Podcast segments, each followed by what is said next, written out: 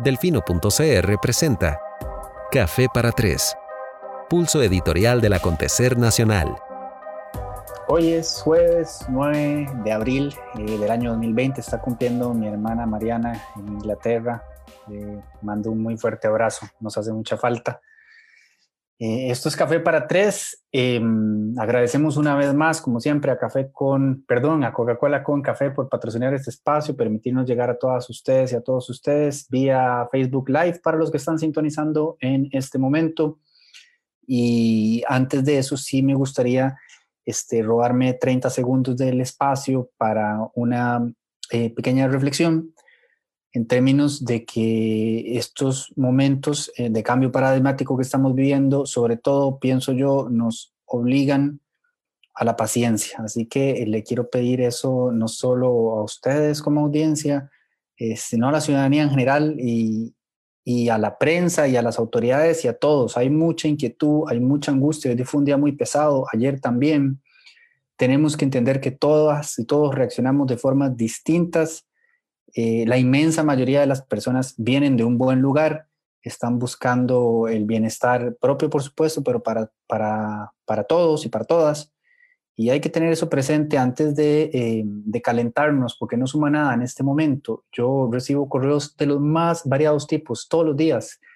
Y es muy fuerte pasar de un correo de alguien que está desesperado pidiendo ayuda porque se ha quedado sin empleo a una persona que está quejándose de la irreverencia más absurda e insignificante posible, pero aún así considera que en este momento eso es lo que requiere atención. Yo creo que tenemos que priorizar eh, a qué le vamos a poner atención, a qué le vamos a poner energía. Gustavo Araya el otro día lo decía, este, el cambio que tenemos que hacer, que tenemos que hacer todas y todos en este momento es más emigrar del famoso qué critico que tanto nos caracteriza en este país a cómo colaboro. Así que habiendo este, sobrellevado esto tan de cerca como lo estamos sobrellevando nosotros y en contacto con tantas personas de tantos sectores, con tantas distintas necesidades, dudas, consultas, angustias, eh, les puedo transmitir con toda la genuinidad del caso, eh, esto, es, esto es, no hemos vivido nunca nada similar. Entonces, no tenemos otra opción más de verdad que ser la mejor versión de cada uno de nosotros. Y, y si pueden, por favor, denme pelota con esto, pónganle una pausa a sus, eh, a sus resentimientos y a sus venganzas y, a sus pleitos, un chancecito, ya después se siguen agarrando, eh, pero ahora definitivamente no es el momento. Un poco digo esto también porque hoy la doctora va a estar este, obligada, porque me dijo que sí y aceptó, a contestar algunas preguntas que quizá ustedes ya, algunos de ustedes ya conocen las respuestas, eh, y eso me parece formidable. Otras personas no, y nos hicieron llegar estas consultas y, no está de más repasarla. No se preocupen, no vamos a abordar lo obvio y lo que ya se ha dicho en los últimos cuatro programas mil veces, pero sí habrá temas que algunos de ustedes manejen un poquito más. Eh, también vamos a hacer preguntas que quizás para algún segmento sean un poco frustrantes, incluso para la doctora, ¿verdad? Que le van a sonar a teoría de conspiración y tal, pero lo que yo quisiera este, exteriorizar de la forma más clara posible es que hay que hacerlo porque empiezan a tomar cierta fuerza y uno está en contacto directo con la opinión pública y entonces va más o menos midiendo qué es lo que está generando más ruido y dónde hay que ir apagando incendios poco a poco. Entonces, antes de pensar, pero ¿para qué hablan de lo que dijo Rolando Araya? Bueno, porque hay que hacerlo, porque hay mucha gente que escuchó y mucha gente que nos escribe a nosotros y nos pregunta al respecto. Y, la forma de, entrar a estos temas es, no es este, ocultándolos, del mismo modo, le voy a hacer preguntas a la doctora que algunos de ustedes este, van a decir, ya las autoridades han dicho, bueno, sí, y, sin embargo hay personas de, mucho prestigio, preparadas en distintas eh, áreas y en distintas profesiones, que tienen dudas que yo considero que son válidas y que hay que darles también espacio y voz y más bien no podría estar más agradecido con la doctora, quien aclaro habla a título personal y porque ella es extremadamente buena gente y nos está dando este tiempo y este espacio y nos quiere ayudar y lo hace a título personal. Ella obviamente no representa la institucionalidad en este momento, más allá de que trabaje, por supuesto, en el Hospital de Niños. Eh, y lo que quiere es colaborar con nosotros, ayudar, eh, ayudarnos a entender un poco mejor y lo que nos va a ofrecer son, por supuesto, sus puntos de vista que también, evidentemente, están más que bien fundamentados debido a su experiencia y a su preparación. Así que, sin más, aquí leyendo las preguntas con un, con un letrero inmenso que me puse a mí mismo que dice, no te toques la cara. Podemos arrancar, doctora. Eh, ¿Está lista? Claro que sí. Primero un saludo muy cordial a todos los que nos escuchan. Y como muy bien lo decía Diego, esto es pues tratar de reducirle la atención a las personas que necesitan escuchar respuestas a sus interrogantes. Y la verdad para mí es un gusto hacerlo y también lo considero pues una obligación como profesional en ciencias de la salud. Así es que un gusto estar con ustedes. Gracias, gracias de verdad, doctora. Entonces, doctora, el ministro indicó hoy que el aumento de casos que vimos, que fue un brinco significativo en el reporte de este mediodía, respondía al comportamiento de la gente el viernes pasado, aludiendo a los, a los cinco días de incubación de los que se habla. La pregunta es, ¿sabe usted, y perfectamente podríamos saberlo, pero no podíamos no preguntarle, si hay datos que, respalden esa afirmación, si tenemos algún tipo de, porque no se dijo en la conferencia, ¿verdad? Pero si existe una data que, que salud maneja que le permita concluir que está directamente relacionado con ese episodio del viernes pasado. Sí, bueno, yo me imagino que efectivamente el Ministerio de Salud, el doctor Salas, tienen estos datos para hacer esa afirmación. Por otro lado, es lógico, yo creo que si hubo tanta violación a las recomendaciones que el Ministerio había dado, hubo tanta exposición porque realmente fue impresionante. Yo ese día, cuando regresaba para mi casa, eh, pasé por algunos supermercados al frente y era impresionante la cantidad de gente que había. Habían algunos que estaban respetando la distancia recomendada, pero habían otros que estaban totalmente juntos, ¿verdad? Muy apiñados. Entonces es posible que la percepción del ministro sea, sea en este momento la correcta la gente, y, siempre vamos a ir como arrastrando esta primera pregunta porque estas primeras van entrelazadas. La gente quiere saber si usted considera que es oportuna la posición de salud de no mostrar las proyecciones eh, que se manejan. Eh, Ignacio Alfaro y Susana Soto de, Abriendo Datos han estado este, aludiendo a esto constantemente en los últimos días. Justo Ignacio hoy mencionaba que Canadá publica sus estimaciones de fallecimientos por COVID-19, que lo ha hecho Alemania, que lo ha hecho Estados Unidos, mientras Costa Rica eh, mm, pareciera estarlas más bien reteniendo. El ministro ha aludido a esto un par de veces. ¿Usted considera que, que esa decisión eh, es la oportuna, que hay algo, quizás un fundamento político o técnico o estratégico detrás de, de, no brindar esa data y de que tenerla para la ciudadanía y para algún sector de, de, la, de la, academia sería, eh, sería útil? Creo que para el sector de la academia siempre es útil contar con los datos, eso sin lugar a dudas.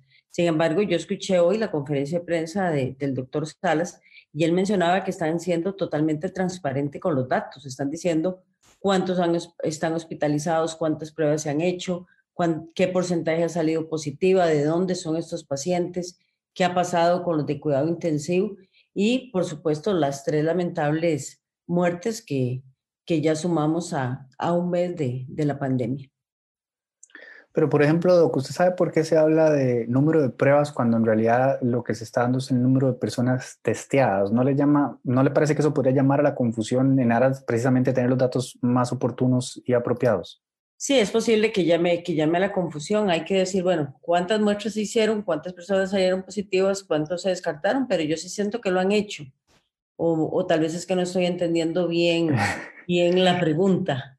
No, no, yo sí le puedo decir que hay una confusión. O sea, sí, sí se está generando una confusión con esto. De hecho, la Nación hoy publicó eh, un cuadro en el que se da a entender que ese número este, de personas testeadas es el número de pruebas realizadas y, claramente pues la matemática eh, no, va por ahí porque sabemos que una, una persona que, que, se enfermó se le hacen por lo menos dos para confirmar, después si se recupera se le hacen otras dos o tres, entonces, esos dos números no, no van necesariamente de la mano y, y, ahí sí creo que se está generando una confusión y un ruido que varias este, personas de, la ciudadanía, sobre el cual varias personas de la ciudadanía han tratado de poner el foco y, llamar la atención. Sí, ya entiendo, sí. No, efectivamente, digamos, se hace una prueba a una persona que haya estado en contacto, etcétera, etcétera, pero a una persona que ya sale positiva sí se le pueden hacer varias. Incluso hay personas dentro de núcleos familiares que han hecho varias pruebas y hay una persona que sale negativa, entonces esa persona hay que estársela repitiendo. Entonces, no necesariamente el número de pruebas es igual al número de personas que se están testeando. Puede ser que el número de pruebas sea más y el número de personas sea menos porque algunas les han repetido las pruebas en, en dos, incluso cuatro ocasiones. Eh, retomando un poco este tema, sí, precisamente de, de, los datos y la información que se brinda, yo este, Eh, Tomás de Camino, usted, este, creo que lo, lo, ubica porque eh, publicó un texto, eh, él es de...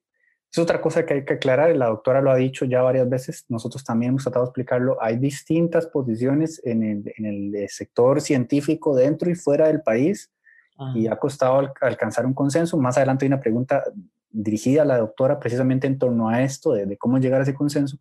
Pero bueno, Tomás ha sido uno de los más este, insistentes en el tema de, de seguir el modelo de testeo este, digamos, más agresivo que han tenido otros países, y me hizo un comentario acá que yo le dije, mira, me gustaría ponérselo a la doctora a ver qué, qué opina, y me dio el visto bueno, entonces lo voy a reproducir para que lo escuche, Doc. Está bien. Es, es, eh, esto es una epidemia, esto no es un... Se necesita saber las proyecciones, la población necesita saber eh, qué está sucediendo, necesita saber por qué se ponen restricciones o no. Eh, como te digo, dijo que insinuó como que esperaban un pico hoy. Bueno, ¿por qué esperaban ese pico hoy? ¿Dónde están las proyecciones? ¿De dónde las basaron? Eh, ¿Cuáles son todos los escenarios? ¿El mejor, el peor? Eh, porque la gente tiene que planear con anticipación. Entonces, si por ejemplo ellos hubieran anticipado con mucho, ah, vamos a hacer una restricción para Semana Santa, no hubiera pasado lo del viernes, ¿verdad? pero avisan dos días antes y la gente tiene que planear. Entonces no se le puede echar la culpa a la gente. La, culpa es el que, hay que eh, eso lo decía Richard Feynman, un poco que me gusta mucho Richard Feynman, el físico. Eh, él trabajó en la desarrollo de la bomba atómica y él, tenía una gente haciendo unos cómputos manuales. Eh, y bueno, eh, los cómputos no, no los podían, la gente los estaba haciendo mal y había mucho error. y la razón era, y, Richard Feynman dijo, la razón es que, es que no entienden lo que están haciendo y la gente no puede hacer las cosas bien si no entiende lo que está haciendo. Entonces tuvo que hablar con la gente del gobierno para que le dieran permiso para explicar un poco más. Cuando les explicó, eh, más bien mejoraron muchísimo, hubo gente que aportó en el desarrollo del algoritmo, etcétera. El punto es ese, la gente a ciegas eh, no, no es un rebaño, es un país con altos niveles de educación. La gente ciega no puede responder. Si, si hay un plan claro, y un horizonte futuro, la gente probablemente responde bien cuando entiende las cosas. Yo creo que los videos que yo he hecho han tenido éxito por eso, porque, porque consiste toda esta dinámica la gente se siente mucho más segura sabiendo qué está sucediendo y entendiendo la situación. A esto, doctora, nada más agregaría que algunas este, profesionales del sector de salud eh, mental, psicólogos y demás, eh, me han escrito diciendo que, hay que tener cuidado con el discurso del miedo, que pareciera ser como el más sostenido. Eh, ese delicado balance, mm, de, cómo adecuar la forma en que se transmite el mensaje de la población sin generar más alarmismo, pero a la vez este, dando la suficiente información para que se tomen mejores decisiones, que creo que es un poco lo que, lo que Tomás trata de decir en el audio. Usted eh, pues lo que queremos escuchar es cuál es su opinión, sinceramente, más allá de que esté de acuerdo o no con las autoridades. Sí, claro. No, bueno, me parece que Tomás tiene puntos muy válidos. Un, punto muy válido es lo que pasó el viernes, que posiblemente sí se debieron haber hecho proyecciones diferentes para que la gente entendiera que no iba a haber desabasto, que iba a haber oportunidad de ir a comprar la comida, que no nos íbamos a morir de hambre en Semana Santa. Creo que ahí sí, sí pudo haber pasado eso. Por otro lado, comunicar en crisis es de las cosas más difíciles que hay. Y no es lo mismo, ¿verdad? Que una persona fresca, que durmió bien, que tiene un papel quizás importante, pero no fundamental dentro de todo esto, como lo pueden ser el ministro, el presidente ejecutivo de la Caja, Rodrigo Marín, el doctor, el doctor Ruiz, que son como los cuatro que están más expuestos, no es lo mismo que, que, lo que ellos puedan comunicarnos que lo que pueda comunicar otra persona en términos de tranquilidad, porque ellos tienen todos los elementos, ¿verdad? Entonces también tenemos que entender que ellos ya también tienen sobre sus hombros un enorme peso que los tiene que, que ir minando. De hecho, pues precisamente tratando de contribuir con esto es que a mí me gusta darles entrevistas para que comentemos, reforcemos, para que la gente se sienta un poco más tranquila. Y de nuevo, comunicar en crisis no es fácil. Y por supuesto, tenemos que entender que hay una persona que está a cargo de la responsabilidad, que nosotros le podemos dar sugerencias, pero que él, que en este caso es el doctor Salas, al tener la responsabilidad es el que tiene en última instancia la palabra o la voz cantante en todo esto, porque la responsabilidad no se delega. Doc, se aludió a 15 días para tener pruebas en los hospitales eh, regionales. Em, ¿Eso es porque esa es nuestra mejor capacidad de respuesta en este momento? Porque pensaría uno que quizá sea imprudente esperar tanto, tomando en cuenta que la cantidad de casos se viene duplicando como cada siete días. Sí, bueno, con respecto a las pruebas, sí es importante que la vayan teniendo todos los hospitales públicos y privados, pero que tengan, tienen que ser pruebas validadas, porque es que uno de los problemas que se tiene es que no todas las pruebas tienen la misma sensibilidad y especificidad. No todos los laboratorios están preparados con buenas técnicas para hacerlo, porque puede ser que yo sepa mucho de microbiología, haga la prueba y la haga mal. Entonces hay que empezar por capacitar, que la gente sepa cómo hacerla, qué reactivos utilizar. Esto es algo muy nuevo, eso, eso es lo que mide es el material genético del virus y puede haber, que, haber fallos en el sentido de que salga pruebas indeterminadas y que se necesiten repetir. Entonces, mientras se va capacitando a la gente, se va dotando de los equipos necesarios para hacerla, se tiene que tomar este tiempo. Ojalá, y eso espero que sea pronto, tengamos pruebas rápidas, pero también las pruebas rápidas, eh, hay países que han comprado pruebas rápidas y no les ha servido para nada porque solo detecta un 36% de los casos siendo positivos. Y también en algún momento, conforme esto avance, nosotros vamos a necesitar pruebas de sangre lo que se llaman pruebas serológicas.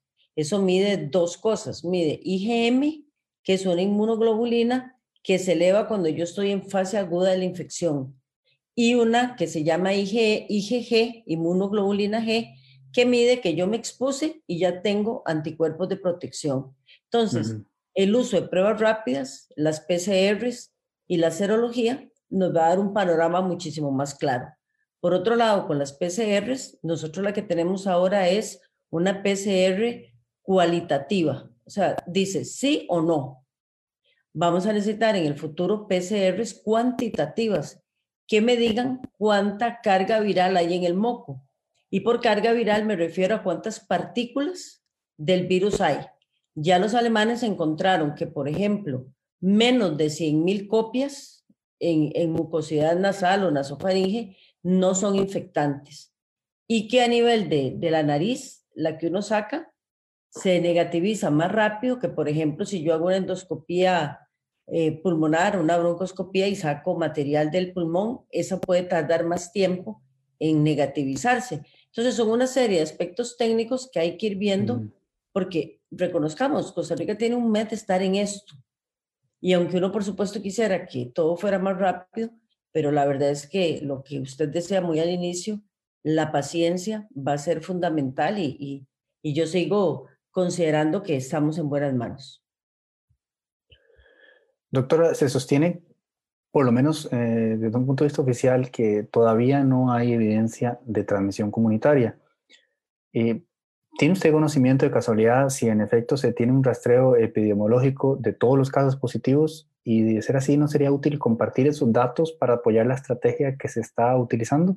Sí, pienso que sería importante que den esos datos. Y sí sé, porque bueno, yo converso con el doctor Rodrigo Marín con bastante frecuencia, es un buen amigo y además también eh, comentamos datos y detalles del tema pandémico. Entonces, sí sé por él que hay un, seguimiento de todos los casos que han sido positivos. Sin embargo, si uno lo analiza, posiblemente ya hay una transmisión a nivel de la comunidad, donde los casos son impresionantemente leves. Entonces, si usted realmente lo único que tiene hoy es un poco de carraspera, no se siente mal, usted anda como si nada por la calle, podría eventualmente ser que esa carraspera sea debida al COVID-19, pero usted no está sintomático. Y eso, en cierta manera, aunque suene raro, es bueno porque la gente se tiene que ir inmunizando, entre comillas, tiene que ir levantando anticuerpos de protección, exponerse de una manera, por supuesto, ordenada, porque después todas esas personas van a ser un cerco alrededor de los susceptibles para que no se enfermen. Entonces es un poco la dinámica que tienen este tipo de, de pandemias y de, y de procesos infecciosos. ¿Usted considera, Doc, em, que sería prudente incorporar en la conferencia de prensa al menos una vez por semana a un cuerpo científico que pudiera dar respuestas científico-técnicas a las preguntas que ameritan ese tipo de abordaje. Sería una buena idea, ¿no lo creo? Sí, yo pienso que es una buena idea. Por ejemplo, una persona que es súper buena comunicador y que ha estado muy al frente de todos los temas a nivel de, la Caja Costarricense del Seguro Social es la doctora Olga Arguedas, que es la, la directora del Hospital Nacional de Niños. Ella de formación es inmunóloga y es una de las personas que cuando yo le escucho explicar es de las más claras y contundentes. Posiblemente Olga, la doctora Arguedas, podría ser una, una persona que esté ahí explicando detalles técnicos porque ya la gente está aprendiendo más del virus, entonces cada vez va a tener preguntas más sofisticadas. En este momento hay dos posiciones algo antagónicas entre la Caja Costarricense de Seguro Social y el Ministerio de Salud en relación a la aplicación masiva de las alrededor de 40.000 pruebas con las que se cuentan en este momento en Costa Rica. La mayoría de los países, incluyendo los que han tenido más éxito en el combate de la COVID, Corea del Sur, Taiwán y Alemania, han aplicado entre 9.000 a 11.000 pruebas por millón de habitantes. Nosotros estamos sobre mil y pico. La caja quisiera aplicarlas todas de una vez y tener la película clara para poder organizar los servicios hospitalarios. Hospitalarios perdón. Salud considera que es innecesario y que se agotarían las pruebas con las que contamos en personas sanas, las que en futuro podrían necesitar la prueba, es decir, las, las que estén en el futuro enfermas. ¿Cómo lograr un término medio para la toma de las decisiones? Y acá nada más un pequeño comercial, doctora. Exacto, sabemos, usted lo acaba de decir, estamos aprendiendo, apenas tenemos un mes en esto, hay países que han tenido este mismo debate y que van tomando decisiones por un lado y por el otro, pero esto que nos hace, la persona que nos hace esa pregunta nos está poniendo en evidencia algo que ya se viene escuchando, que la caja tiene una posición y que el Ministerio de Salud tiene otra quisiéramos conocer la suya y también el consejo que le piden acá, ¿verdad? ¿Cómo lograr un término medio para la toma de estas decisiones? Claro. Bueno, empecemos porque los países no son comparables. Los tiempos epidemiológicos de los países fueron diferentes. Lo que pasó en Europa y que todavía sigue pasando difiere de lo que se está viendo en Latinoamérica. Por ejemplo, en Europa, eh, Alemania, Italia, España, etcétera, etcétera, la población más vieja fue la que más sufrió en cambio, aquí en Latinoamérica estamos viendo que la gente más joven. Entonces, los tiempos epidemiológicos en pandemia no son iguales, entonces uno no puede decir, es que porque Alemania hizo tantas pruebas, Costa Rica debería estarlas haciendo, porque realmente no es así. Por otro lado, yo aquí sí le doy la razón al Ministerio de Salud. Usted coge las 40 mil pruebas y dígalas que las va a hacer en una semana, son 40 mil pruebas. ¿Quién le asegura a usted que pudo llegarle a las personas que realmente estaban positivas? cada cuánto, si yo hago pruebas masivas, tengo que repetirlas. Por ejemplo, tengo 40 mil pruebas, de somos 5 millones de habitantes, eso es un porcentaje bastante ínfimo. Si yo posteriormente las hago día, día cero, me reportaron lo que viene, lo que viene ocurriendo, aproximadamente un 10 a un 13% a veces de positividad en las pruebas.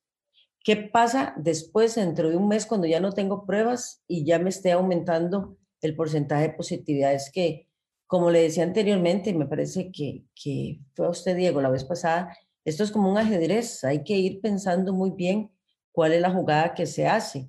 Y de nuevo, yo creo que Costa Rica sí debería estar para hacer un programa masivo de tomar muestras siempre y cuando a la vez lo acompañe de serologías, de las muestras de sangre, para ir viendo cuáles son las personas que ya se expusieron y así nos damos cuenta de qué porcentaje de asintomáticos hay en nuestra población. Ojalá que todos los que nos hiciéramos esta prueba saliéramos con anticuerpos de protección y eso en algún momento va a ser algo que se tiene que hacer.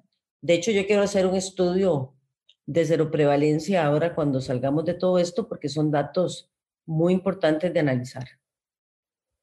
Ahorita le voy a preguntar cuándo cree usted que vamos a salir de todo esto, porque es una de las que está más adelante, pero antes sigamos con una que es, un, es, es, de corte un poco técnico, pero que, que hace una diferencia significativa eh, en el abordaje de la crisis y que le tengo que decir, yo creo que todos los biotecnólogos de este país se pusieron de acuerdo porque me llegó 30 veces hoy esta pregunta y todos la redactaron distinto, lo que muestra el compromiso que tienen con la, con la consulta, porque no fue como que le dieron copy-paste y todos me spamearon, sino que todos se sentaron a redactarla, así que eh, agradeceré mucho su respuesta. Dice, los centros de investigación de las universidades públicas ofrecieron al gobierno sus equipos, laboratorios y personal para aumentar la capacidad de diagnóstico molecular del virus causante de la COVID-19. Sin embargo, por cuestiones como la desactualización de la Ley General de la Salud y la presión del gremio de microbiólogos químicos, el gobierno no ha tomado este recurso, ya que profesionales especialistas en biología molecular bioquímica, genética y biotecnología, por increíble que parezca, no están incluidos en la lista de profesionales de la salud. A nivel mundial son los equipos multidisciplinarios donde están incluidos estos profesionales los que desarrollan las pruebas que hoy se aplican para COVID-19. ¿Qué se debe hacer en este tema para que el país pueda contar con este recurso humano especializado, ya sea para diagnóstico o investigación en sus áreas de especialidad? Y una segunda pregunta, ¿conoce usted el proyecto de ley 21840 para reformar esta situación? Lo que busca es ampliar las profesiones en salud reconocidas por el Estado, como bien lo han hecho los países líderes en investigación en salud, incluyendo los biólogos moleculares, genetistas, biotecnólogos y otras profesiones especializadas en temas de salud dentro de estas. ¿De qué forma cree usted que ayudaría dicho proyecto al país para enfrentar la crisis como la que estamos viviendo del COVID-19? Bueno, en realidad esa ley, ese proyecto de ley no lo conozco. A mí se me parece que estos son profesionales que deberían estar dentro del sector salud con aportes muy, muy, muy valiosos Honestamente no creo que sea por el Colegio de Microbiólogos que no se puedan mandar las pruebas porque estamos en una situación de emergencia donde las susceptibilidades gremiales se tienen que dejar de lado. Posiblemente es que no ha habido la necesidad en este momento de que se tenga que aumentar esa cantidad de pruebas por lo que anteriormente comentábamos. Y también sí recordarles muy respetuosamente que cuando uno ofrece ayudar, puede ser que le digan que no y no se puede resentir porque le digan que no. ¿verdad? Porque qué bueno que ayudan y es un recurso que está ahí, a lo mejor en el futuro, dependiendo cómo esto avance, lo van a utilizar. Bueno, como bien lo decía, pues esa es mi percepción. Pero sí, yo sí le tengo muchísimo respeto a todas las profesiones que se acaban de mencionar y sí pienso que Costa Rica, después de esto, tiene que avanzar en investigación. La caja pronto tiene que sacar el reglamento de investigación nosotros vivimos un tiempo de oscurantismo horrible hasta que se sacó la ley de investigación, a la cual todavía a nivel de la caja le falta un, reglamento. Y créanme, porque yo he estado tratando de hacer investigación, que es súper difícil investigar en este país. Y eso sí tiene que cambiar. Y para variar fue porque a una persona bastante, mm, mejor no digo la palabra que estaba pensando, digamos una persona bastante extraña, se le ocurrió poner un recurso de amparo y la investigación en este país se vino abajo, perdimos empleos de calidad, perdimos posibilidades de investigación, perdimos tanto que yo coincido con estos, con estas personas, con estos profesionales que, que abogan por mejorar la investigación en Costa Rica. Gracias, doctora. Eh, ¿Tuvo chance de leer la, la, entrevista con el doctor Sergio Romanani en el Universal? Ok, no me es que una, una de las preguntas es precisamente que, qué piensa del tratamiento que se ha dado a COVID-19 en Veneto, Italia. Esto, digamos que se viralizó montones esta semana porque el diario Universal, el Confidencial, perdón, eh, sacó una nota, una entrevista con, con este señor eh, Sergio Giovannoni, eh, donde básicamente dice que la razón por la cual en ese sector de Italia les está yendo bien es porque no están siguiendo las indicaciones de la Organización Mundial de la Salud, lo están haciendo, digamos, a su manera. Y eso incluye cosas que usted y yo ya estamos cansados de discutir, como el tema de las mascarillas, por supuesto. Este hombre dice que cuando llegaron los chinos a Italia no podían creer que el gobierno seguía insistiendo en no usarlas, tal. Eh, el tema de los multitesteos. Entonces yo creo que la persona que hace esta pregunta, quien le mando un abrazo, porque esta sí recuerdo quién fue, Floriela, que quedó mi amiga Flo, este, como loca con este artículo diciendo, ¿será que nos estamos equivocando? Lo que quiere saber es a grandes rasgos eh, si usted piensa que este tratamiento rebelde en términos de OMS, porque él dice que son ahí unos este, burócratas que no están actualizados con lo que realmente está pasando y tal. Em, creo que lo que quiere es a usted decir, tranquila, Florela, estamos haciendo lo que hay que hacer. Sí, bueno, sí, no, yo sí pienso que la OPS, la OMS ha venido fallando. Lo, Cuando pasó el tema del cólera en Haití, no intervinieron lo suficientemente rápido. Yo hubiese entrado ahí con vacuna porque ya había vacuna contra el cólera. Eso pudo haber evitado muchísimas, muchísimas muertes. Eh, cuando dijeron se acabó el ébola, dos días después tenían más casos de ébola. Eh, avisaron tardíamente con el tema de Zika. Eh, esto está bien que no era Técnicamente una pandemia es cuando el virus ya circula en todos los continentes, en todas las, regiones de la Organización Mundial de la Salud, pero eso es un tecnicismo. Yo pienso que después de lo que pasó en China, debieron haber dado una alerta muchísimo más contundente. Con respecto a qué pasó en, ahí en esa parte de Italia, sí tendría que leerme la entrevista para no ser irresponsable y opinar sobre algo que no he leído. Pero también veamos otras cosas. Vean, por ejemplo, Nicaragua. Nicaragua no está haciendo nada. No hacer nada también es una estrategia. Estados Unidos al principio no estaba haciendo nada y vea todo lo que le pasó. Con el tema de las mascarillas, nosotros hemos tenido varias, eh, varias videollamadas con la gente de China. De hecho, la directora, la doctora Arguedas, ha ido y siempre nos pasa toda la información. Y ante la pregunta, ¿por qué ustedes utilizan mascarilla? La respuesta fue porque tenemos suficientes. O sea, no es una respuesta, llamémosla técnica. Y recordemos que los, los orientales siempre andan mascarilla. Recuerden antes de la pandemia, ustedes lo ven en aeropuertos siempre con su mascarilla, muy por el tema de contaminación ambiental. Entonces, en este momento, si nosotros utilizamos las cuatro grandes pilares de prevención, distanciamiento, estornudo, tosido, lavado de manos, estamos bien.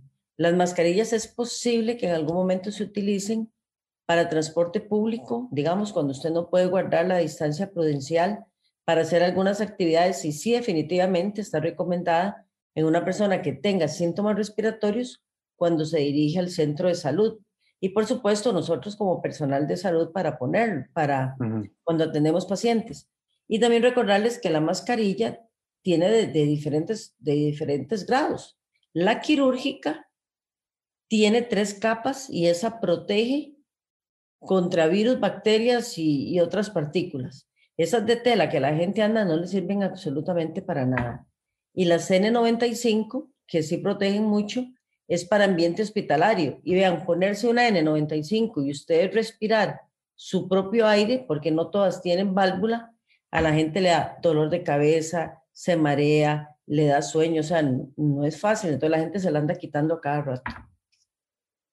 Eh, le voy a pasar el artículo. Sí, alude, por supuesto, este, a, lo que usted de muy buena forma intuyó. Yo sé que responsablemente no va a opinar de esta zona de tal en particular sin, sin haberse informado, pero anda por ahí, ¿verdad? Y de nuevo, insistirle a la gente, o sea, em, hay constantes cambios de criterio, ¿verdad? Y usted hizo, hizo un, subrayó algo que es muy importante como eh, hace, hace un par de minutos, de que eh, cada país tiene su propia circunstancia y está enfrentando la epidemia de maneras distintas y tiene que tomar decisiones de acuerdo a la información que tenga en ese momento y también de acuerdo a la capacidad de respuesta que tenga frente a esa decisión. ¿Qué tal salir a decir todo el mundo póngase mascarillas y resulta que no tenemos, verdad? Entonces, eh, son muchos elementos y hay muchas variantes y, en esto eh, a veces es como que le mandan a uno algo como, esto ya lo habrán visto las autoridades y yo casi siempre quiero contestar, pero por supuesto que ya lo vieron. o sea, se ha visto todo. Eh, y, no puedo yo decirlo jamás, mucho menos a nombre de las autoridades que están haciendo lo que pueden con, lo que tienen. Sería irresponsable eh, de mi parte, pero un poco uno parte de que ese es el escenario con el que estamos, ¿verdad? Y si tenemos 40 mil pruebas, eso es lo que hay en este momento. Entonces, no podemos ir a hacer fiesta mañana quizá la discusión sea otra si de repente estas iniciativas privadas que han iniciado logran reunir de un millón de mascarillas de aquí a la semana que viene. Puede ser, pero mientras tanto, con paciencia, cada día vamos entendiendo un poco mejor lo que está pasando y tomando decisiones de acuerdo a la información que se tiene y de acuerdo al camino que se, que se decidió seguir, por, porque lo, lo, técnico y lo validado de acuerdo a eh, la convicción histórica de Costa Rica y con la Organización Mundial de la Salud, pues es ese. Pueden haber otras respuestas y como dijo la doctora, hasta la de Nicaragua es una forma de enfrentar este, la pandemia, ¿verdad? Esta es la nuestra. Eh, yo creo que un poco lo que conversamos acerca de que aprovechar las este, conferencias de prensa lo mejor posible, esto se puede reforzar explicando un poco más, o sea, explicando un poco más por qué se toman las medidas que, que se, eh, que se toman. Y, y sí estoy con Tomás cuando él dice no somos un rebaño de idiotas. Eh, viene, viene a bien que se dé un poco más de información yo sé que hay que reiterar algunos mensajes, yo sé que a veces quizá pareciera que no queda otra eh, que el tono regañón, yo sé que están súper cansados, que están agotados, todo eso yo lo tomo en cuenta. Eh, pero más allá de todos esos elementos presentes como están, pues hay que tomar en cuenta estos otros también y, procurar este, informar de la forma más transparente posible. Y, ya como, como, como establecimos, pues es una discusión que se sostiene. Vea que usted un par de veces ha dicho que sí, hay, que sí deberían dar más información de la que han dado hasta ahora y hasta nos regaló una exclusiva con ese con ese contacto directo que tienen con el doctor Marín, que le permite por lo menos ah. decir aquí en Café para Tres que sí tenemos rastreo epidemiológico eh, de, los casos. De hecho, yo siempre he felicitado esa labor que ha hecho el Ministerio de Salud de darle rastreo a los contactos, de seguir ese, ese vínculo epidemiológico, porque eso no es fácil. Eso no es fácil y también uno sabe, y nos pasó en la, durante el H1N1, la gente se enoja cuando le dan una orden sanitaria que no puede salir. Claro. la gente en los condominios es terriblemente feudal, cree que nadie puede entrar ahí. O sea, hay un montón de circunstancias que el Ministerio de Salud tiene que atravesar, que se lo digo porque yo lo viví en esa época, que cuesta muchísimo que la gente obedezca. Entonces, ahí creo que hubo una encuesta de, de una serie de profesionales que salió en un medio de comunicación que mencionaban que la percepción de gravedad que la población tiene es mucho más baja de lo que uno se esperaría. Entonces, uno, tal vez nosotros que estamos muy metidos en esto y que hablamos todo el día de esto, pensamos que la gente realmente sabe que esto es algo grave, pero al parecer por esa encuesta no. Entonces, eso también es, es muy llamativo. Sí, definitivamente lo es, porque yo siento que no he pensado en otra cosa un segundo en mi vida por el último mes, ¿verdad? y me imagino que usted ni hablar. No, para mí ha sido el mes más largo de mi vida. Exacto. Eh, doctora, ¿está al tanto de lo que se dice sobre la vacuna de la tuberculosis jugando un papel determinante en casos como el de Portugal y España? Eh, ¿Qué opina sobre esta información y cuál es la situación de Costa Rica con, con, esta vacuna en particular? Porque ya hay gente que me escribió diciéndome, a mí no me vacunaron porque en el momento en que la necesitaba no había, estoy en peligro, ese tipo de cosas. Bueno, no, nosotros tenemos una muy buena cobertura de la, de la BCG, que es la vacuna contra la tuberculosis, ¿verdad? Esa vacuna se aplica en el país desde el año 67, 68, si no me falla la memoria. Y usualmente se pone en el recién nacido, quizás por eso es que mucha gente no se acuerda que se la pusieron, porque se pone antes de salir de la maternidad. En los últimos tiempos, como viene en un frasco multidosis, entonces se espera que hayan varios nacimientos para pues, no abrir frascos innecesariamente. Y nosotros tenemos una muy, muy buena cobertura de BCG. Sin embargo, esa relación entre vacunarse con BCG y protección es un poco extraña porque prácticamente toda Latinoamérica vacuna con BCG y podemos ver casos, por ejemplo, a Panamá, que vacuna con BCG desde hace tiempo no le ha ido precisamente muy bien. Ecuador, que sí vacuna contra BCG tampoco. O sea, que hay otro montón de ejemplos de países que vacunan con BCG que no, no se le ha dado. Con BCG se ha dicho mucho. De hecho, es una vacuna que se usa para cáncer, por ejemplo, de vejiga, con muy buen éxito. También se considera que las personas vacunadas con BCG tienen un mejor sistema inmune, esto desde antes del, del tema de, de COVID-19, pero no hay una evidencia terriblemente sólida que me diga eso es así. Eh, Rolando Araya y otras figuras dentro del país están aludiendo al tratamiento de Andreas Kalker, que indica que el clorito de sodio o su descomposición en dióxido de cloro pueden ayudar a curar el cáncer, el autismo y ahora la COVID-19.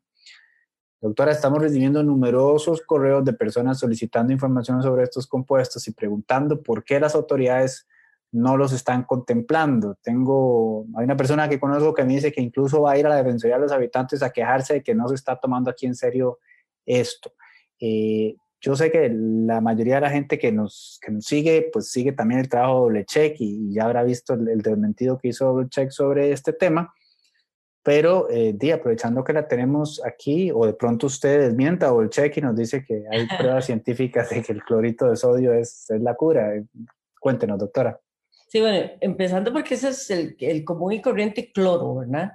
El cloro efectivamente es un excelente producto que tiene una capacidad bactericida, o sea, mata las bacterias, y virucida, mata los virus, pero en ambientes extracorporales. Usted no puede ingerir cloro, no puede ni siquiera inhalar cloro, porque eso es un veneno que le va a causar un serio problema. Este señor no Araya, sino el, el, que... Andreas Calque. Ese, Andreas, este señor ha sido denunciado un montón de veces por los organismos de salud porque es una actitud criminal. O sea, recomendar ese tipo de cosas puede hacer que la gente crea que esto es cierto, agarre un poco de cloro, se lo trague y, y, se, y se queme todo el, el esófago y termine peor, ¿verdad? Entonces, en realidad... Y la recomendación era básicamente eso, ¿verdad? Unas gotitas, no sé cuánto en agua, cada dos horas mandarse. Sí, no, no, eso sinceramente es lamentable que, que este señor Araya esté haciendo eso. Bueno, tal vez es que toma cloro y ese es un efecto adverso. Ay, no, qué espanto. Bueno, necesitaba reírme. Ve, ya me toqué la cara. Pero por primera vez en todo el programa. Yo no me he tocado ni una sola vez. Bueno, pero esa no vale porque me reí, entonces... Este, ok, en todo caso, bueno, ya escucharon a la doctora, ¿verdad? Esto es un tema muy frustrante. A mí me llegan correos de gente muy enojada y, y, por supuesto asegurando que no va a faltar quien me escriba diciendo ahora, doctora, que usted está defendiendo los intereses de las farmacéuticas y que está tratando de ocultarle a la humanidad este, este remedio, porque hay gente que me escribe así, diciéndome que, que el clorito de sodio es este, la cura y que las grandes farmacéuticas y los grandes intereses políticos nos están impidiendo eh, acceso a, esta, a este remedio. Entonces, uno tiene que serenar todo eso y tratar de ofrecer la información que dispone, que está comprobada, que está respaldada. El trabajo de double check es muy completo en ese sentido y usted ya fue suficientemente enfática, ¿verdad? O sea, de imagínese mandarse todo uno directamente. Y pensémoslo con lógica, lo que está pasando ahora en Estados Unidos que le puede costar a Donald Trump la reelección si se curara con gotas de cloro posiblemente Donald Trump lo está, se las estaría dando a Raimundo y medio mundo. Eso le dije a un amigo. Le dije, mira, con la, con la cantidad de dinero que se está perdiendo, ya esto dejó de ser una discusión de farmacéuticas o de teoría de conspiración de gente tratando de proteger intereses económicos. El mundo entero se está yendo al, al cuerno. Si esa fuera la cura, ya a estas alturas estaríamos todos tomando cloro. Pero bueno. Correcto. Eh, Doc, me preguntan que si el término medio entre la polémica bueno, no le llamemos polémica porque se ve muy feo, entre la diferencia de opiniones entre la caja y la salud podrían ser precisamente este, la famosa vigilancia centinela. No, bueno, la vigilancia centinela siempre se hace en el país y, y eso surgió con el tema de la influenza, donde determinados hospitales toman muestras al azar para ver si el virus está o no está circulando. Y probablemente ahora que se haga eso, pues se va a hacer una vigilancia centinela de ese tipo en los diferentes, en los diferentes centros. Eso no creo que vaya a dirimir la, la discusión que hay entre la caja y el ministerio, pero aquí de nuevo decir que al que le corresponde dictar esa, esa política es al Ministerio de Salud, así es que ahí se acabó la discusión. Ok. Eh, doctora, las preguntas que quedan ya sí son todas más, este, em, más específicas concernientes eh, a, síntomas, este, manifestaciones de, de, las complicaciones que presenta la enfermedad y tal. Entonces cambiamos un poco este, el tono. Por favor, pregúntele a la doctora sobre los efectos de la enfermedad en los niños bebés, como el mío, porque me da pavor, y recomendaciones para el cuidado de ellos. Sí, excelente pregunta. De hecho, ahora el, el, ayer fue, sí, ayer estuvimos en una en webinar con unos colegas de España donde se trató específicamente el tema pediatría. Y afortunadamente en los niños se sigue la misma tónica de que la mayor parte de las infecciones son muy leves y que la gran mayoría no requieren hospitalización. Hay una posibilidad de que el virus sí pueda ser transmitido por placenta, porque si el virus está en la sangre, obviamente a través de la placenta podría llegar al niño y el niño nacer con infección, pero los casos que han tenido, por ejemplo en España, de recién nacidos, los dejan a observación porque a todos nos da miedo el recién nacido, porque son muy vulnerables pero por el COVID-19 no han tenido una mayor, una mayor complicación. Aunque uno sí pensaría que si hay un grupo que eventualmente se pueda complicar en pediatría, son los menores, los menores de un año. Pero hasta ahora la experiencia de los franceses, la experiencia de Estados Unidos, que de hecho la acaban de publicar, la publicaron ayer, y la experiencia de los españoles indica que al niño le va bien.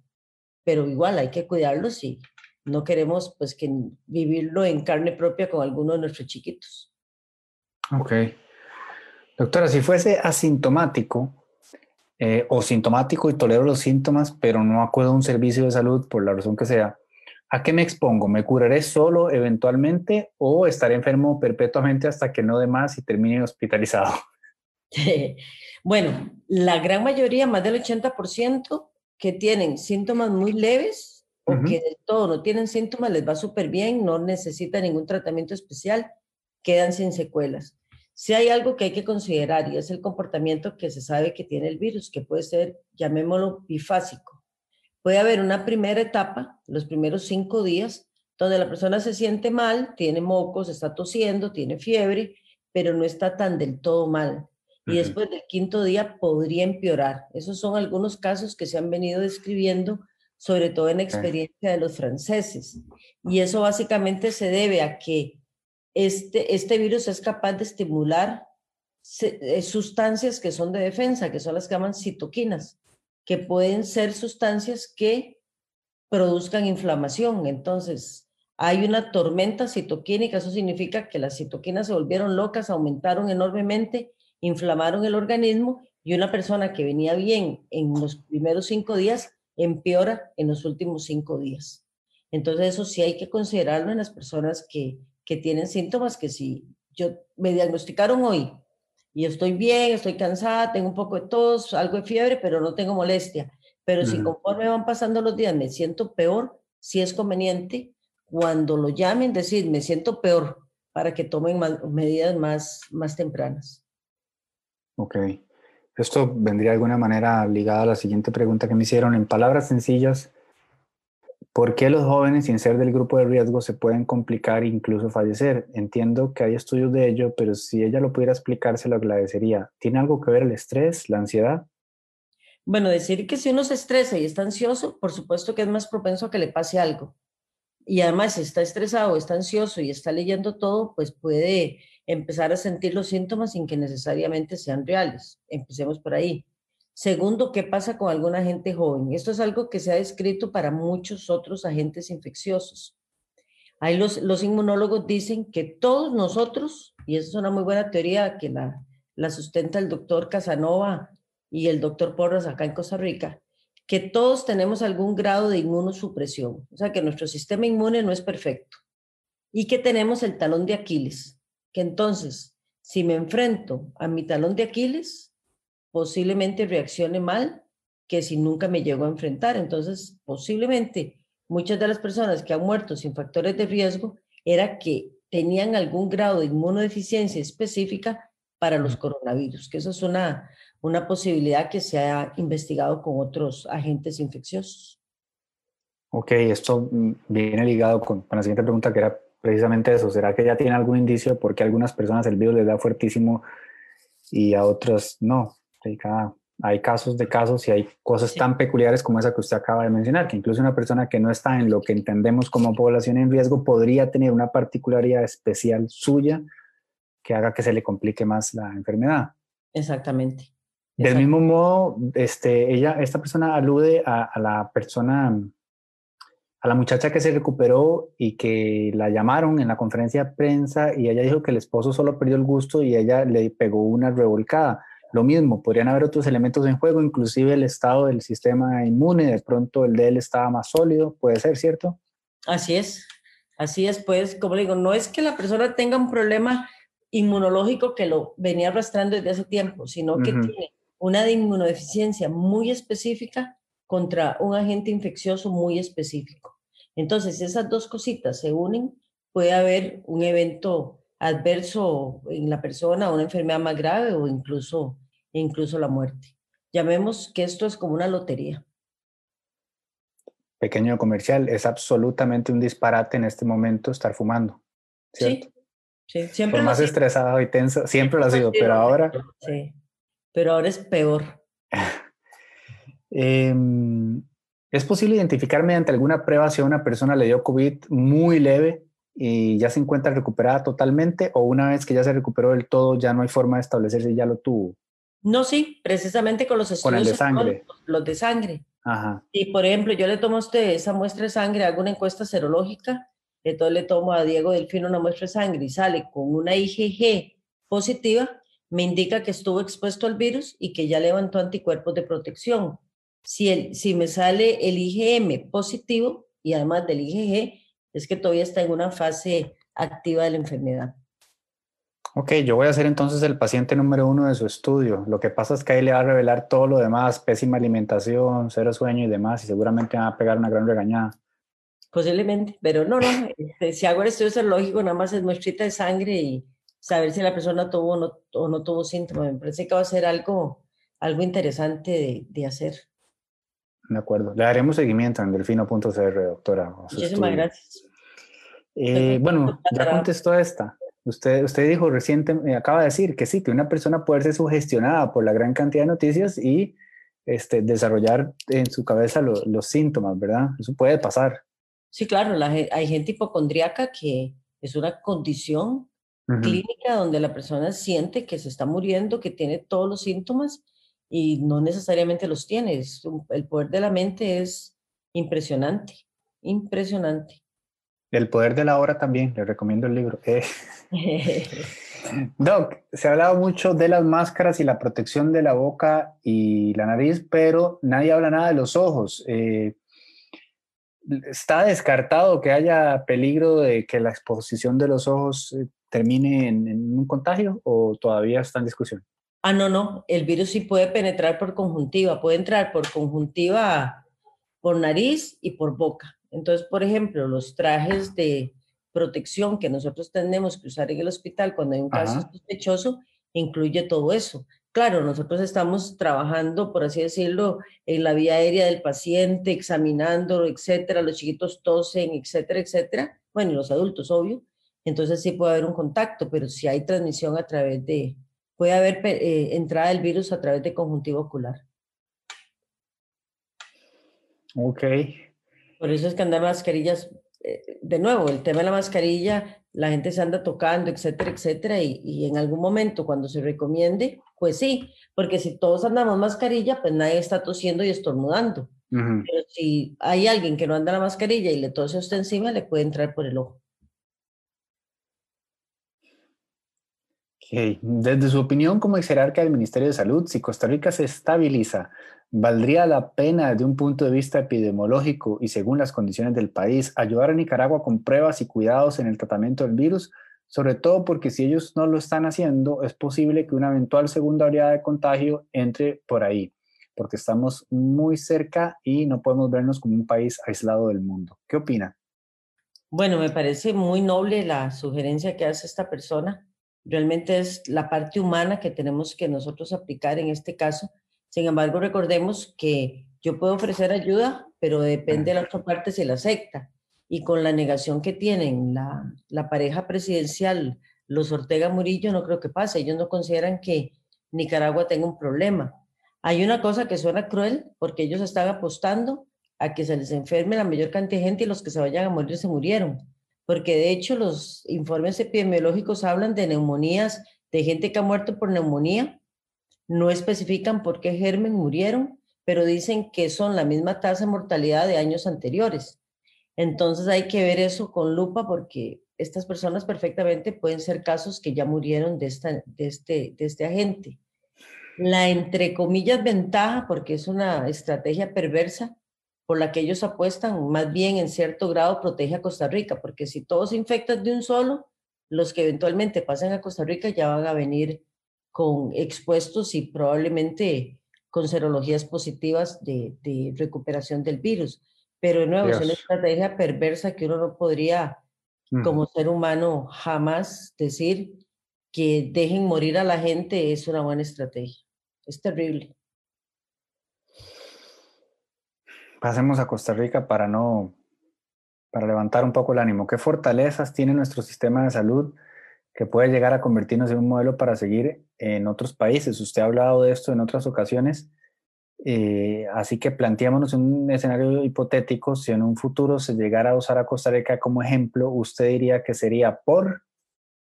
Bueno, Costa Rica siempre ha sido un ejemplo en salud, es un país de ingresos medios con salud de primer mundo y ya demostramos que mucho mejor que algunos llamados de primer mundo. Costa Rica ha apostado por la salud desde hace más de 100 años.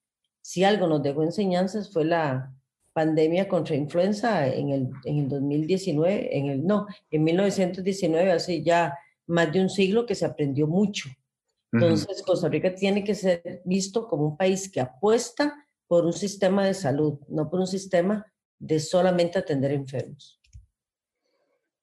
Eh, dadas las características del virus, la doctora podría dar su opinión con respecto a los rumores y reportajes que dicen que el virus es creado por el ser humano o al menos modificado. ¿Sería esto posible? Sí, bueno, las teorías de conspiración que van en ese sentido, pues tenían algunos puntos que eran terriblemente válidos, como por ejemplo que el virus mataba a personas de la tercera edad y que como la pirámide poblacional se invirtió, que no mataba niños porque son el futuro, etcétera, etcétera. Pero eso se cayó por algunos estudios virológicos que ya han hecho donde las secuencias del virus comparada con, con su propia familia, con la familia de coronavirus, descarta que se trate de un virus hecho por, por en laboratorio.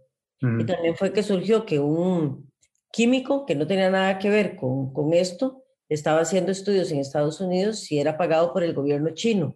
Entonces lo atraparon, pero entonces cambiaron la versión, dijeron que lo habían atrapado porque era el que le había vendido el virus a los chinos, pero en realidad fue una cosa totalmente diferente. Ok, doctora, tenemos una hora, así que solo voy a hacer una pregunta más. Eh, de nuevo, inmensamente agradecido por todo el tiempo que nos regaló, por toda la variedad de este, temas que abordó y, siempre por su franqueza y su sinceridad, porque de verdad, este, pues uno puede constatar que usted está contestando eh, con honestidad en lo mejor de sus posibilidades y, sin guardarse nada, pero siempre con la prudencia del caso tan necesaria en este momento. Eh, la, la última es complicadita. ¿Tiene usted una proyección del pico en Costa Rica? ¿Cuándo podría ser el pico y cuántos casos calcula para esta primera oleada? ¿Tiene un estimado hasta cuándo durará la cuarentena? Lo que más está buscando la gente en Google, ¿verdad? ¿Y es prudente la posición de las autoridades de Costa Rica de no dar luz clara en este tema? ¿O es que acaso sería irresponsable hacerlo? Yo pienso que sería irresponsable hacerlo porque no hay una bolita mágica que nos diga cuándo va a pasar esto, porque depende de muchos factores depende de cómo nos vamos a mantener en el porcentaje de casos que se van diagnosticando todos los días, depende de la respuesta ciudadana. Esto de estar en cuarentena aburre a todos y como he dicho varias veces, a algunos nos aburre del privilegio y a otros y otros lo sufren desde la pobreza. Así es que es muy, muy difícil decir cuándo pasa esto. Uno podría hacer proyecciones y podría decir que quizás este mes de, de abril sea el mes álgido, y que cuando lleguemos al final de abril, quizá ya andemos por 1.500 casos que podría eventualmente ser una meseta y que de ahí empiece a bajar en dos semanas y que después nos tome tres o cuatro meses ya bajar del todo. Pero proyecciones hay muchas. Yo creo que todos los que nos encanta esto tenemos nuestro propio modelo y, y, pero de nuevo, esto es eh, lo que uno eventualmente podría decir que va a ocurrir, pero recuerden que depende de muchos factores, ¿verdad? Y esos factores ahora también van a ser la cocirculación de otros virus que podrían confundir con el COVID-19. En fin, ahí hay muchas variables que tomar en cuenta, si cambia el clima, eh, si qué tan rápido se van a abrir las fronteras. Ya el ministro dijo que se iban a abrir, bueno, que se iba a mantener el cierre de fronteras hasta finales de este mes, no que se iban a abrir. Y después cuánta gente eventualmente va a ingresar al país o no va a ingresar. En fin, son tantas variables que uno podría dar, uno podría decir algo, pero estaría especulando, no estaría dando una, una cuestión científica, por más matemática que, que haya sido hecha. Entonces, cuando Canadá habla de números de, de sus estimaciones de cuánta gente podría perder la vida, está, por eso el rango es tan amplio también, porque saben que se pueden dar muchísimos distintos escenarios y de todas maneras sigue siendo no ciencia exacta, sino una estimación, digamos. Sí, bueno, Donald Trump ha cambiado tres o cuatro veces la cantidad de muertos que, que prefería. Primero dijo que se iban a morir solo, solo 50 mil, después que solo 100 mil. Y uno dice, bueno, solo 100 mil, qué increíble utilizar solo a la parte de esa enorme cifra. Y ahora ya están hablando de, de 200 mil personas que eventualmente puedan perder la vida en Estados Unidos. Entonces, de nuevo, es especulativo, hay que, esto se lleva día a día, todos los días hay nueva información y todos los días nosotros tenemos que ser más responsables y tener paciencia. No, queda, no, no nos queda otra. Doctora, la dejo ya para su último mensaje, un último mensaje para la afición. El espacio es suyo. De nuevo, muchísimas gracias por, por su tiempo y por sus respuestas. No, bueno, yo les daría de nuevo un mensaje de, de esperanza. Hay espacio para la esperanza. La gran mayoría vamos a sobrevivir necesitamos todos sobrevivir para reconstruir el país desde el punto de vista económico. Yo haría un llamado a la solidaridad, los que más tenemos, tratar de ayudar a los que menos tienen. Y muy, muy importante, seamos responsables y no difundamos noticias falsas. No entremos a revisar en portales que no son los oficiales y tenga la plena seguridad que aquí la gente del sector salud está siendo transparente con los datos. Gracias, doctora. Muy buenas noches a todas y a todos. Gracias este, a Coca-Cola con Café por permitirnos tener esta conversación. Nos vemos el jueves que viene. Que estén muy, muy bien. Que pasen muy bonita noche. Chao, chao. Chao, que estén bien. Nos vemos.